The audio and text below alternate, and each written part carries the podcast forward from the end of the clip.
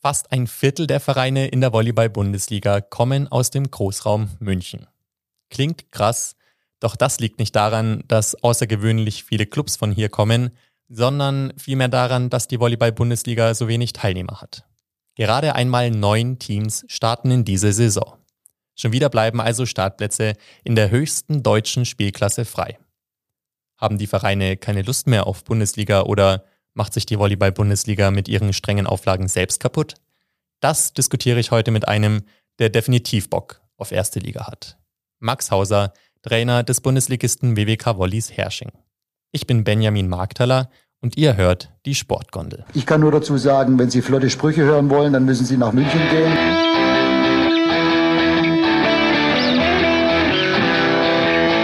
Die Sportgondel.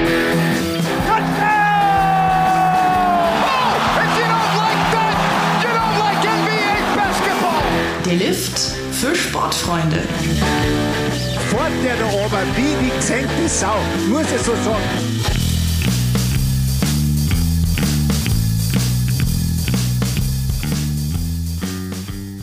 Hi Max, freut mich, dass du dir in der wahrscheinlich sehr stressigen Saisonvorbereitung Zeit für uns nimmst. Ja, hi. Ja, zurzeit ist viel los. Wenn man über Volleyball im Großraum München redet, kommt man an dir ja eigentlich nicht vorbei. Du warst schon vor über zehn Jahren Spielertrainer in Hersching. Damals habt ihr noch in der Bayernliga gespielt, also ich glaube in der fünften Liga.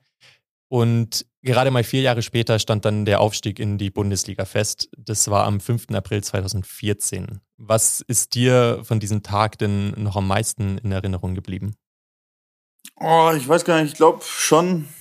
Ähm, also eigentlich, was mir am meisten in Erinnerung bleibt, ist eigentlich der Aufstieg in die zweite Liga. Gar nicht so sehr der in die erste, weil der in die zweite Liga war eigentlich so das Spektakuläre, weil das so ein Finale war äh, zu Hause. Erster gegen Zweiter und da dann quasi auch die Halle voll war und am Ende wirklich die Leute das Feld gestürmt haben und vielleicht kann ich mich nur deswegen erinnern, weil es davon Videos gibt und von dem anderen gibt es nie so viele Videos. Und ähm, ja, das kann man sich so bei YouTube kann man das finden und das ist echt ganz nett. Dann stürmen alle das ganze Feld und danach wird nur noch gefeiert und äh, gesungen und das habe ich schon sehr im Kopf noch. Gerade in, in, den jetzigen Zeiten wahrscheinlich äh, sieht man das mit ganz anderen Augen, wenn man äh, die, letzte, die letzte Saison im, im Kopf hat mit wenigen Zuschauern und Zuschauerinnen.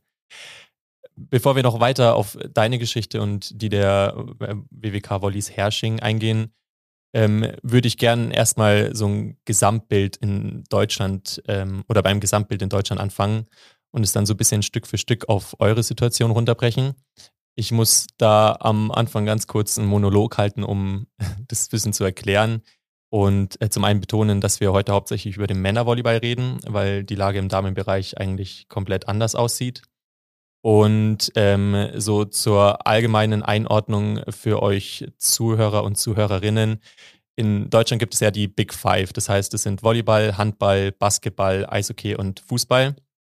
Und wenn wir in den Frauenbereich blicken, dann ist da Volleyball die führende Sportart, was äh, zum Beispiel die TV-Präsenz angeht oder allgemein die mediale Betrachtung der Liga. Genau andersrum ist es aber bei den Männern. Da ist äh, der Volleyball das einsame Schlusslicht. Und da hat sich der Deutsche Volleyballverband 2013 gedacht, da muss sich was ändern und hat den ersten Masterplan erstellt. Das ist grob gesagt ein Plan, in dem festgelegt wurde, was passieren muss oder was gemacht werden soll, damit Volleyball in Deutschland professioneller wird und mit den anderen Ligen Schritt halten kann. Das ist an sich jetzt nichts Ungewöhnliches. Das haben äh, Sport, andere Sportarten auch, zum Beispiel die Basketball-Bundesliga. Ähm, und dieser Plan lässt sich in eigentlich fünf Kernpunkte untergliedern. Punkt eins ist zum Beispiel mehr Hauptbeschäftigte in den Vereinen. Vielleicht mal als Anhaltspunkt, Max, wie viele Hauptbeschäftigte, ha Hauptbeschäftigte habt ihr, abgesehen äh, von den Spielern? Äh, ich glaube, wir haben also Hauptberuf zwei oder drei. Okay. So als Vergleich, ich habe mal ein paar Zahlen rausgesucht.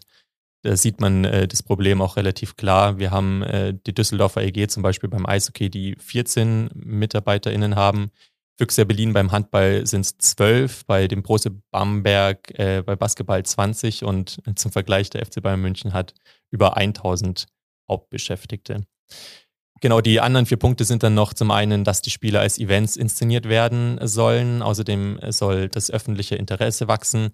Der Gewinn aus der Vermarktung des Volleyballs soll steigen und Punkt 5 wären höhere Fernsehgelder. Das mal grob als Überblick. Jetzt habe ich viel geredet. Wieder mehr zurück zu dir. Dieser letzte Masterplan läuft in diesem Jahr aus. Max, du hast diese Entwicklung hautnah miterlebt seit 2013. Die Taz hat 2020 getitelt Volleyball in der Krise vom Masterplan zum Krisenplan. Würdest du das so unterschreiben? Nee, eigentlich nicht. Ähm, das Ganze ist schon grundsätzlich mal richtig und äh, auch in der Konsequenz birgt allerdings schon auch Risiken. Und ich denke, man muss da auch immer ein bisschen aufpassen und auch ein bisschen differenzieren. Also grundsätzlich, äh, ich, rede jetzt am liebsten über uns, weil, weil ich, ich, ich muss maße mir jetzt nicht an, über andere Mannschaften zu reden. Also ich denke, wir, wir sind so ein bisschen Musterbeispiel als Club für diesen Masterplan. Ähm, wir sind aufgestiegen als Studententruppe, ähm, die durchaus, denke ich, für die Liga einen frischen Wind im, im Bereich Medienpräsenz, äh, virales äh, Auftreten in den Online-Medien hatte. Also gerade im ersten Jahr, wo wir nur einen Profi hatten, waren wir doch, glaube ich, mit am, am präsentesten in den, in den Online-Medien und haben im Grunde alles, was jetzt heutzutage gemacht wird, haben wir eigentlich vor sieben Jahren schon gemacht. Und das auf sehr hohem Level. Ähm, trotzdem mussten wir uns eben viel anhören oder wurden viel, ja, beschimpft ist vielleicht ein bisschen grob, aber doch oft auch negativ angeredet von anderen äh, großen Clubs, ähm, weil wir eben eine kleine Halle haben und weil wir eben noch nicht so viel Geld haben. also letztendlich war das schon ein bisschen der Tenor und ja, wir haben das gar nicht so, so schlimm aufgefasst. Ähm, es ist nur so, dass man natürlich nicht zaubern kann. Also irgendwie müssen sich ja Dinge auch entwickeln können. Es ist ja auch nicht so, dass, dass Friedrichshafen von Anfang an Friedrichshafen war, sondern irgendwie auch ihre 20 Jahre wahrscheinlich sogar gebraucht haben. Auch BR Wollies waren nicht von Anfang die BR Wollies, die da jetzt in der Max-Schmeling-Halle spielen, sondern irgendwie haben die halt 20 Jahre auch gebraucht und von uns hat man dann doch irgendwie nach zwei Jahren erwartet, dass wir jetzt dann plötzlich so sind. Das fand ich dann persönlich schon teilweise auch ein bisschen heftig. Obwohl ich die, die Grundeinstellung komplett teile. Also das ist ja durchaus mein Ding, dass es immer vorwärts geht, dass es immer vorangeht und dass man nicht sagen kann, so, jetzt gerade ist es gut, also lassen wir es so. Ähm, jetzt ist mit diesem Masterplan, der ist schon risikohaft, aber ich denke, wir sind so, ja, sind auch mehr oder weniger kurz zwischendrin fast pleite gegangen, in Jahr drei ungefähr. Ähm, und auch nervlich am Ende gewesen, aber haben uns dann da irgendwie auch ein bisschen rausgekämpft und ja, sind jetzt eben kurz davor, zum ersten Mal im Audidom zu spielen und eben das nächste große Kapitel aufzuschlagen und den nächsten großen Versuch und würden ja damit dann auch diesen Masterplan, der auch eine Halle mit zweieinhalbtausend, mindestens zweieinhalbtausend Leuten vor, vorsieht, erfüllen. Äh, ich persönlich bin der Meinung, es braucht schon diesen Druck, dass man da hingeht und wir würden es auch machen, ohne dass der Druck so groß ist. Ähm, ich bin aber der Meinung, eigentlich würden auch zwei, drei, vier Teams in der Liga gut tun, ähm, die ja, wie in den vergangenen Jahren, eine Mannschaft wie Solingen oder äh, jetzt aktuell gerade Haching oder was es da alles gibt, die, sag ich mal, auch ein bisschen kleinere Brötchen backen oder wie wir in den ersten zwei Jahren. Ähm, einfach aus dem Grund, weil sonst gibt es eben erstens zu wenig Mannschaften und die wollen alle Meister werden. Und die Folge ist dann, glaube ich, ähm, und das hat man nicht so ganz bedacht, dass wenig Platz für deutsche junge Spieler ist. Ähm, das wird dann theoretisch in der Folge dieses Masterplans ein Problem. Weil wenn alle wirklich Meister werden wollen, ist dieser Schritt von einem jungen Spieler aus äh, einer, einem, zum Beispiel einem Nachwuchsinternat oder einfach einer Jugendmannschaft, ist einfach viel zu groß in, in diesen absoluten Spitzenbereich. Und ich fand da damals eben so eine Mannschaft wie Solingen durchaus gut, die, die zum Beispiel einen Johannes Tille im ersten Jahr für ja, einen Apfel und ein Ei haben spielen lassen und ich mir den anschauen konnte. Hätte der dieses Jahr nicht gespielt, hätte ich den mit Sicherheit nicht Nachfolger von Michael Sladecek werden lassen, der eben einer unserer Publikumslieblinge war und die absolute Führungsfigur. Ähm, diesen Mut hätte ich als Trainer nie gehabt, wenn der nicht schon ein Jahr lang irgendwie gespielt hätte. ja, also es ist so ein bisschen die Schattenseite von diesem Masterplan, glaube ich, aber am Ende ist es schon so, dass, ja, dass natürlich, wenn man kann, man in die großen Hallen sollte. Wobei ich auch noch nicht der Meinung bin, dass man da immer hin muss. Okay. Was wäre für dich denn ein besserer Weg oder ein alternativer Weg, gerade was eben diese jungen deutschen Spieler angeht? Ja, das, äh, ich weiß jetzt nicht, wenn irgendeine Zweitligisten, seit Jahren trauen sich die Zweitligisten nicht mehr aufsteigen, weil der Unterschied zu groß geworden ist zwischen erster und zweiter Liga. Also für mich hat es zwei Faktoren. Nummer eins, die erste Liga hat sich gewaltig vorwärts entwickelt in den letzten zehn Jahren oder acht Jahren. Seitdem wir aufgestiegen sind, ist die Liga komplett anders. Also das Level ist so unglaublich höher als in dem Jahr, als wir aufgestiegen sind. Man hat es auch gemerkt an Mannschaften wie Rottenburg und Bühl, die irgendwann wirklich auch ständig hinten waren und eigentlich sehr viel richtig gemacht haben oder sehr viel gut gemacht haben und trotzdem hat es dann nicht gelangt für, für mehr. Ähm, also das ist eigentlich das, wo sich hin entwickelt hat. Wir haben jetzt auch nicht so eine starke Liga, dass letztendlich fast alle jeden schlagen können. Also wenn man letztes Jahr verfolgt hat, ähm, jeder hat jeden geschlagen. Zwar so eng und so spannend wie nie. Also es gibt in fast, ich, ich glaube, es gibt in keiner Profiliga in Deutschland, dass die Teams so nah zusammen sind und das alles so spannend ist. Also wenn man sich jetzt, ja, also völlig alle anderen, da gibt es eigentlich ein, zwei Teams und dann war's das. Ja, ist im Volleyball nicht so.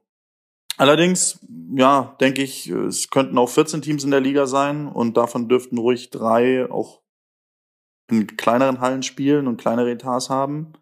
Ähm, ich persönlich hätte da kein Problem damit. Das, also wir wurden damals wirklich harsch beschimpft teilweise, weil wir keine Halle und kein Geld hatten.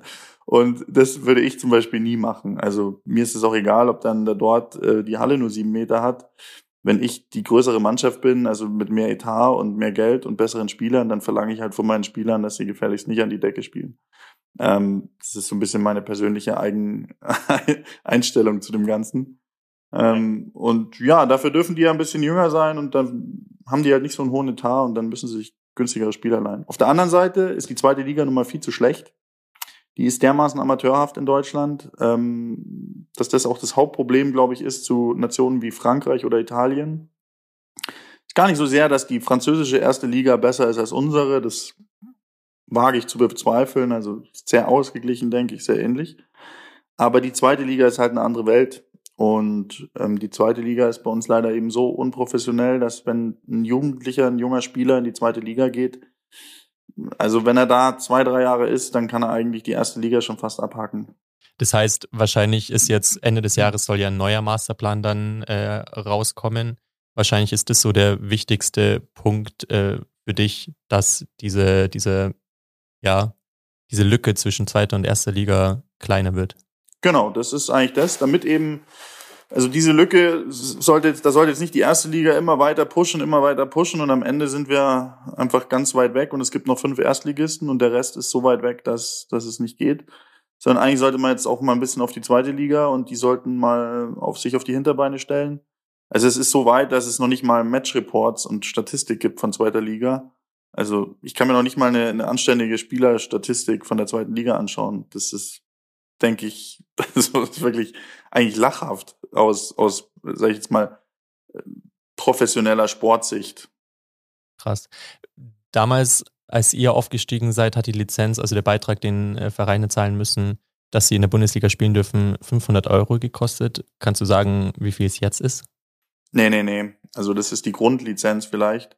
Also am Ende ist es, ähm, ja, sind es schon deutlich mehr. Also denke, das ist irgendwas zwischen, kommt immer ein bisschen drauf an, was, aber ich denke, es ist die, allein die Lizenz, das zu spielen, da hast du bestimmt zwischen 30 und 60.000 Euro irgendwo. Da ist aber alles drin jetzt, alle, dass du, musst ja jeden Spieler, jeden Bumm, also man muss ja alles äh, irgendwie äh, da lizenzieren und dass man spielen kann, braucht man zwischen 30 und 60.000 Euro. Äh, da ist man aber noch lange nicht bei dem, was man braucht. Also ich bin schon auch der Meinung, also Damals hat man uns gesagt, unter 300.000 Euro müsst ihr nicht anfangen. Das ist komplett richtig. Ich würde sogar sagen, also eher sind es 400, 500.000. Ähm, wenn man dann natürlich, äh, und da ist man jetzt noch schon noch, man kann aber schon mit 200.000 spielen. Es kommt ja immer darauf an, wie viel Geld man ausgibt. Also wir hatten im ersten Jahr weniger Geld wahrscheinlich als jetzt die äh, ersten drei Teams in der zweiten Liga. Äh, wir hatten halt nur einen Profi und ähm, ja, wir hatten ja damals diesen Spruch, in der zweiten Liga zur Not trampen wir nach Berlin. Und wir sind dann in der ersten Liga ja nach Friedrichshafen getrampt. Also, ich sag mal, das ist, finden vielleicht dann die großen Etablierten nicht so cool. Aber am Ende ist es, glaube ich, eigentlich ganz erfrischend und ganz gut für den Sport. Ich denke auch, man muss da nicht irgendwas machen, was man nicht ist und ähm, auch nicht so tun, als ob alles so wäre, wie es im Fußball ist. Es hat seinen eigenen Charme, wenn man das offen dazu steht, dass man halt jetzt eine Studententruppe ist, die aber gefälligst wissen will, ob sie da jetzt auf den Platz kriegen. Und das Schlimmste, was passiert, ist, dass man auf den Platz kriegt. Ja. Würdest du sagen, dass die WWK Volleys von damals es heute mit diesen strengeren Anforderungen auch geschafft hätten? Naja, also wir hätten, zumindest wenn ich jedenfalls noch so jung wäre, ich habe schon auch, es war schon eine irren, irrer Höllenritt jetzt die letzten sieben Jahre und ich bin da schon auch alt geworden. Damals war ich noch relativ jung, da war ich 26.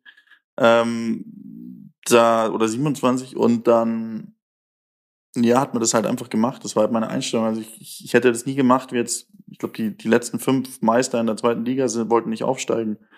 Also das war für, für uns eigentlich nie ein Thema. Das, das war, wenn ich aufsteige, steige ich auf und dann werde ich vernichtet von vorne bis hinten, aber das will ich erst sehen.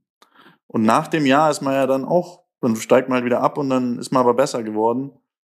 Ähm, ja, und das ist halt schon ein bisschen naiv, aber diese Naivität, finde ich, ist nichts Negatives. Ähm, wahrscheinlich habe ich aus der heutigen Sicht mehr Respekt vor diesem Ganzen, als ich es damals hatte, aber trotzdem bin ich froh, dass ich so naiv war.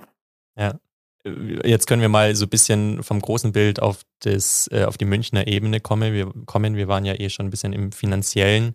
Jemand, der jetzt vielleicht nicht so in der Münchner Sportwelt drin ist, abseits vom großen FC Bayern, den wahrscheinlich jeder kennt, ähm, könnte denken, dass München ja eine reiche Stadt ist mit vielen großen Firmen. Also eigentlich müsste es ja auch viele potenzielle Sponsoren ge geben. Ähm, wie sieht da die Realität aus? Wie viel oder was davon kommt bei den Randsportarten an? Ja, grundsätzlich hat man in München erstmal einen Standortnachteil. Also in vielen Städten, zum Beispiel auch Berlin, ähm, also wenn man jetzt sieht, okay, der Hauptsponsor von Berlin sind die BR Volleys, also die, die Berlin Recycling, das ist im Grunde eine, eine die, die städtische Müllabfuhr von Alba Berlin ist Alba ist die andere städtische Müllabfuhr.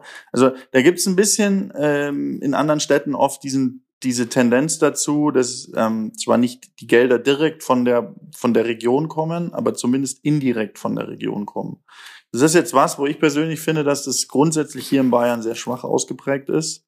Ähm, Dabei wird es eben dem Sport gut tun und der Sport ist nach wie vor eben schon eine Stütze der Gesellschaft, ein Spiegel der Gesellschaft, kann sehr viel Gutes bewirken, kann auch, ähm, ja, hat sehr viel Strahlkraft.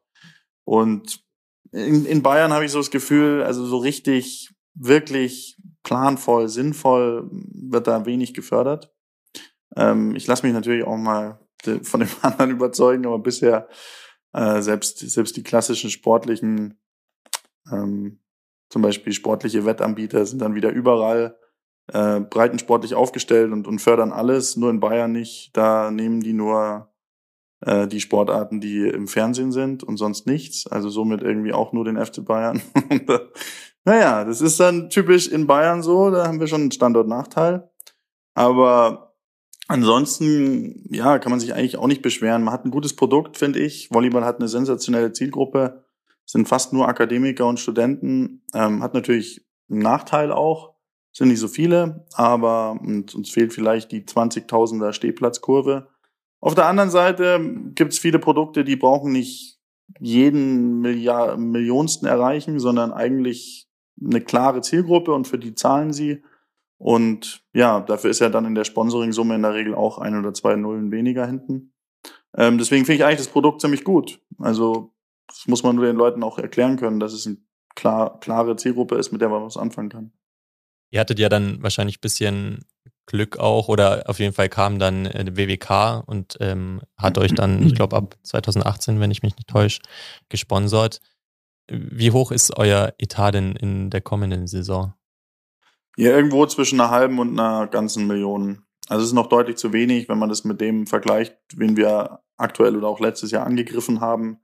Also mit den Mannschaften, also ich denke, da hat keine Mannschaft unter einer Million, eher so eins bis fünf Millionen und ähm, naja, wir tun da, glaube ich, wir machen insgesamt machen wir einen guten Job, aber am Ende muss es noch weiter raufgehen, vor allem jetzt eben äh, ja, wie du es schon angesprochen hast, auch die Infrastruktur der, der Geschäftsstellenmitarbeiter, der Leute, die das schmeißen, die letztendlich diesen Audidom voll machen.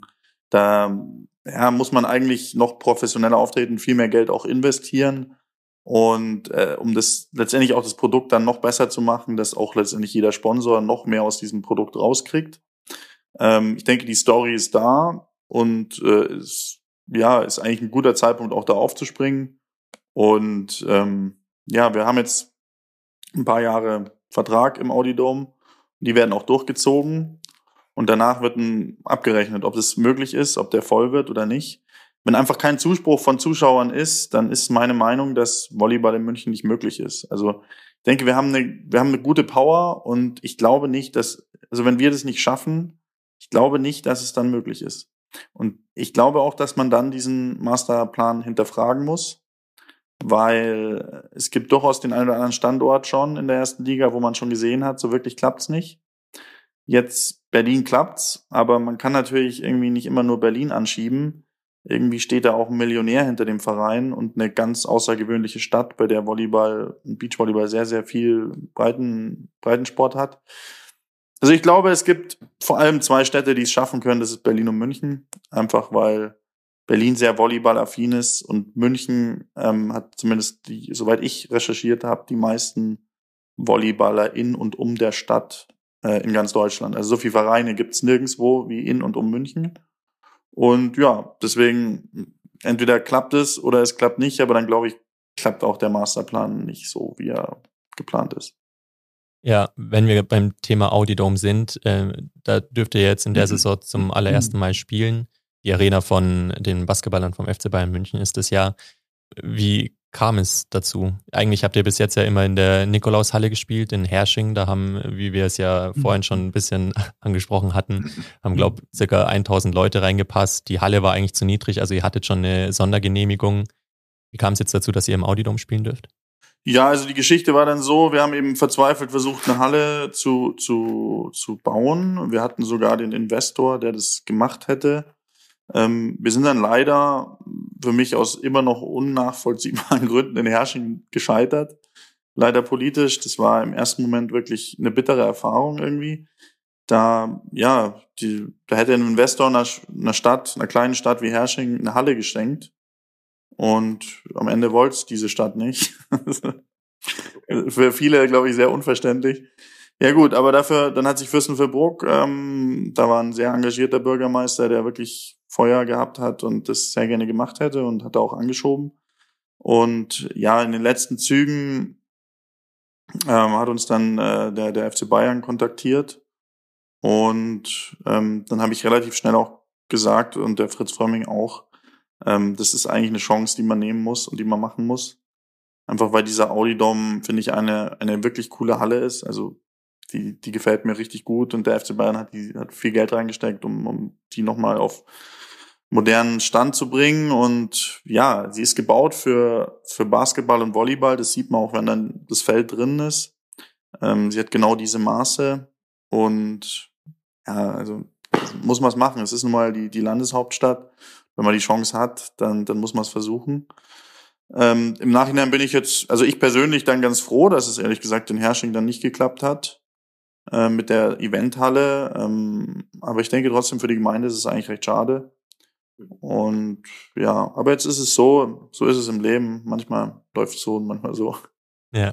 Wie ist dann die, die Erwartung? Seid ihr aufgeregt? Weil ich meine, du hast es vorhin schon gesagt, ihr wisst nicht richtig, was ihr erwarten könnt, wie viele Leute dann da wirklich sein werden, wie viele kommen wirklich aus Hersching dann bis äh, zum Audidom, was ja wahrscheinlich über eine Stunde Fahrt sind. Nee, es sind 35 Minuten. Also okay. es ist ja Audidom ist im Westend, ich habe da gewohnt, ich bin das oft gefahren. Also ich habe im Grunde neben Audidom gewohnt und ähm, bin jetzt wieder nach Herrsching gezogen und jetzt spielen wir im Audidom.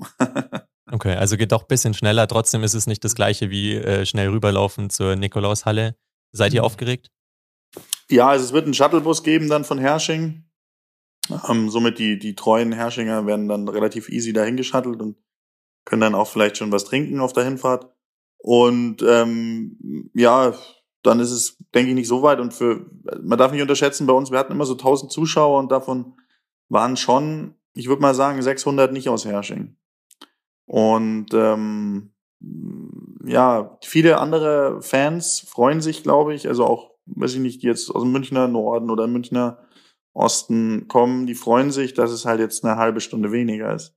Deswegen, das, da mache ich mir eigentlich weniger Gedanken. Es ist nur insgesamt das Rad von diesem Audidom ist wirklich so groß, ähm, dass wir schon aktuell wirklich sehr viel Arbeit haben. Und wir sind sehr neu aufgestellt und sehr jung aufgestellt in, in unserem Management und in, äh, ja, in dem Team hinter dem Team. Und da bin ich mal gespannt, ob wir das auch wirklich geschultert kriegen. Aktuell ist es schon für alle, jeder muss neu lernen. Und die, der Prozess ist eigentlich immer sensationell, finde ich, im Leben. Aber gleichzeitig ist er aktuell in der Phase dann auch sehr anstrengend. Mhm. Um jetzt so das äh, Ganze zu schließen und noch kleiner zu werden, gehen wir noch ganz kurz auf die äh, kommende Saison äh, ein, die bereits am 6. Oktober ja startet. Was müsst ihr erreichen, dass du am Ende der Saison zufrieden bist? Ähm, Pokalfinale oder Meisterschaft Halbfinale. Dann okay. bin ich zufrieden. Also die Erwartungen sind schon relativ hoch. Ja, wir, wir wollen ja immer besser werden. In den letzten, was, sieben Jahre sind wir jetzt erste Liga, davor neun Jahre. Also in den letzten 16 Jahren wurde es immer ein kleines Stück besser. Ähm, mit einem kleinen Abbruch. Irgendwann mal in der Regionalliga. Aber ansonsten wurde es immer ein bisschen besser. Und deswegen muss man da natürlich weitermachen. Jetzt sind wir letztes Jahr in der Endrunde Vierter gewesen und sind dann aber ganz knapp nicht ins Pokalfinale und nicht ins äh, Meisterschaftshalbfinale gekommen. Deswegen, klar, muss es das Ziel sein und es ist kein Weltuntergang, wenn wir es nicht schaffen, aber also zufrieden bin ich erst, wenn wir es schaffen. Okay, aber jetzt wollt ja nicht nur ihr besser werden oder werdet besser, sondern die anderen auch. Wie schätzt du die Liga? Das, das ist das Blöde daran, genau. ähm, die anderen wollen es auch und die anderen machen auch ihre Hausaufgaben, machen das auch ganz gut. Ja, nee, es, es ist, also ich sehe da zwischen, natürlich Frankfurt ist ähm, natürlich eine große Mannschaft, auch mit viel, viel Budget und ähm, Düren genauso. Ähm, da sind quasi auch, ja, da, da sind letztendlich auch Investoren dahinter, mit denen wir uns nicht messen können. Und dann gibt's ja Lüneburg, die sehr gut arbeiten, ähnlich wie wir vielleicht, und ähm, inzwischen auch Netzhoppers, die die ihr, ihr Zeug machen. Also ich sehe aktuell in dieser Liga wirklich nur gute Teams und alle haben auch gut eingekauft. Ähm, ist im Grunde sehr ähnlich zu letztem Jahr. Da war es auch, am Ende waren wir Vierter, aber es war, Gießen war dann Neunter und die hatten eigentlich schon eine, eine richtig dicke Top-Mannschaft beieinander. Die waren dann Neunter, also nicht mal in den Playoffs. Das könnte dieses Jahr ähnlich werden. Und auf die Entwicklung welchen, äh, welches Spielers freust du dich am meisten jetzt bei dir im Team? Und wir haben nochmal eine jüngere Mannschaft. Also zwar auf Zuspieler nicht mehr so jung wie bisher, aber wir haben quasi auf äh, einen sehr jungen Spanier, der Ramon, äh, ist 99er Jahrgang. Und wir haben auf Diagonalen sehr jungen mit 99er Jahrgang. Wir haben relativ jung eingekauft. Dazu waren wir jetzt eh schon nicht so alt. Ähm, ja, wir sind alle Anfang 20 da, bis auf Pferdetille vielleicht. Und naja, eigentlich die Entwicklung von allen wird, wird spannend und ich hoffe auch, dass wir da ähm, ja in der Saison äh, einen klaren, einen klaren Aufwärtstrend haben. Also ich will jeden einzeln besser machen und am Ende somit irgendwie die Mannschaft. Wir haben schon angesprochen, am 16. Äh, am 6.10. Entschuldigung, ist äh, euer erstes Spiel. Am 16.10. dann das erste Spiel im Audidome. Die Karten gibt es jetzt äh, bereits zu kaufen. Sehen könnt ihr das dann draußen in, äh, auf Sportdeutschland TV oder auf Twitch. Ähm, ich wünsche euch auf jeden Fall einen guten Start in die Saison und danke, dass du dir die Zeit genommen hast, äh, für uns da zu sein. Gerne und fleißig bitte in Audidom kommen. Mama, Papa, Kind mitnehmen. Die Sportgondel. Hinblick, egal, immer ein Hinblick auf was? Was soll das? Was wollen wir hinblicken? Auch ein Hinblick auf dieses Interview. Sportgondel ist eine M945 Produktion. Ein Angebot der Media School Bayern.